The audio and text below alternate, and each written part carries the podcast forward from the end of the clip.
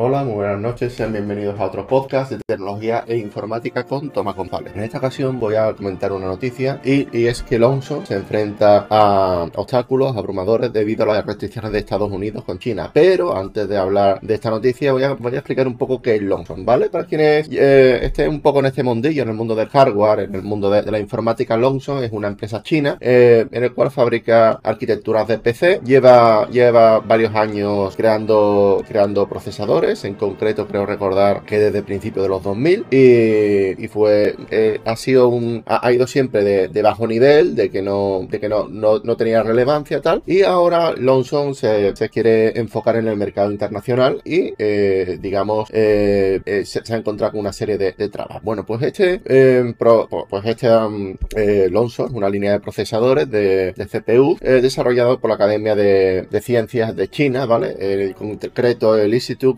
Computer Technology, ¿vale? Perdonad mi inglés porque hoy estoy, hoy estoy cansado. Y nada, el Loxon está totalmente diseñado en China, tiene bajo, tiene un bajo consumo en comparación con procesadores de arquitectura, tanto Intel como AMD. Decir también de que este, de que este, esta arquitectura está, eh, está soportada por, por GCC, es decir, el GNU-C compiler eh, de Linux y también de, vamos, de Linux, vamos, eh, GCC tiene, tiene una versión para, para Windows y me parece que también está soportado, aunque no sé si Windows, no, creo que no, porque me parece de que, de que los, no, recuerdo muy bien, pero yo creo que los procesadores Win, eh, Lonson no, no funciona con los procesadores Windows, ahora que me acuerdo no, pero Linux sí tiene una, una un compilador que, es para, para esta, para, este un procesador, ¿vale? Para esta gama de procesadores y, digamos es, algo bastante interesante. Bueno, pues Lonson se enfrenta a restricciones debido a que el Departamento de Comercio de Estados Unidos piensa de que el software con el que se diseñó este, eh, este procesador tiene patentes de, de su socio SMIC y tiene,